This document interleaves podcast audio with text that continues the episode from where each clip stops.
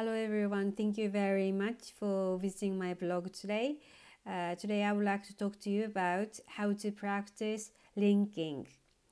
あ皆さんこんにちは、かおりです。今日はですね、リンキングをマスターするのに例文をですね、4つ用いてちょっと話していきたいと思います。まず最初の文章ですね。I want to start studying English this year. 今年英語を勉強し始めたいと思っていますということで、えこの This year っていう最後のですね今年っていうところがあカタカナで読むと This year なんですけれどもちょっとつながってリンキングにな、えー、音が変わるとですね This, this year っていうふうに変わります。でこれを早く言うと I want to start studying English this year でこの最初の I want to っていうところも I wanna っていう風に音が変わります。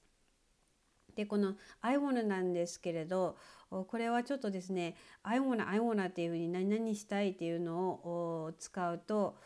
ちょっとですね英語では子供っぽいような表現になって子供がですねスーパーであのお菓子かお菓子が食べたいんだとかですねお腹が空いてご飯が食べたいよと言ってるようなですねあの印象になりますのでもし何々したいっていうのを使う場合には I would like to とかですね I'm planning と何々を計画しています。英語を勉強するのを計画しています。予定ですっていうような使い方をするとまあ、普段ですね使っていても大丈夫な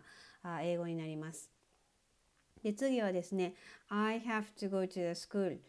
えー、これは学校に行かなきゃいけないですよということで、えー、このポイントは I have to のところですね。have to がの H がですね脱落して、えー、have to っていうふうに聞こえます。えちょっと早く言うと I have, I have to go to the school っていうふうになります。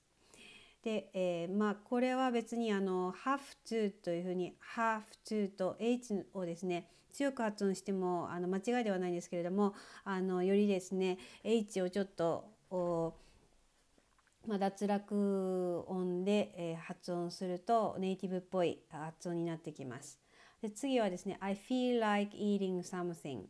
これは、まあ、お腹が空いて何かちょっと食べたいなっていう気分の気分だよっていうのを言う時なんですがここのポイントは feel like っていうところですね。これは、えー、そのまま読むと feel like なんですがつながると feel like feel like というふうに聞こえます。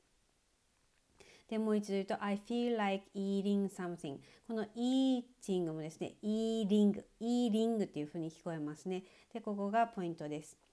で最後ですね、え、あなたはどうですかという意味の What about you?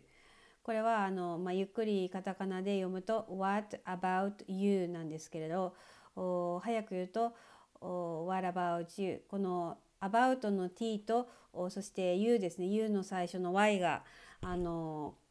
えー、つながって What about you というふうに you という音に変わってきています。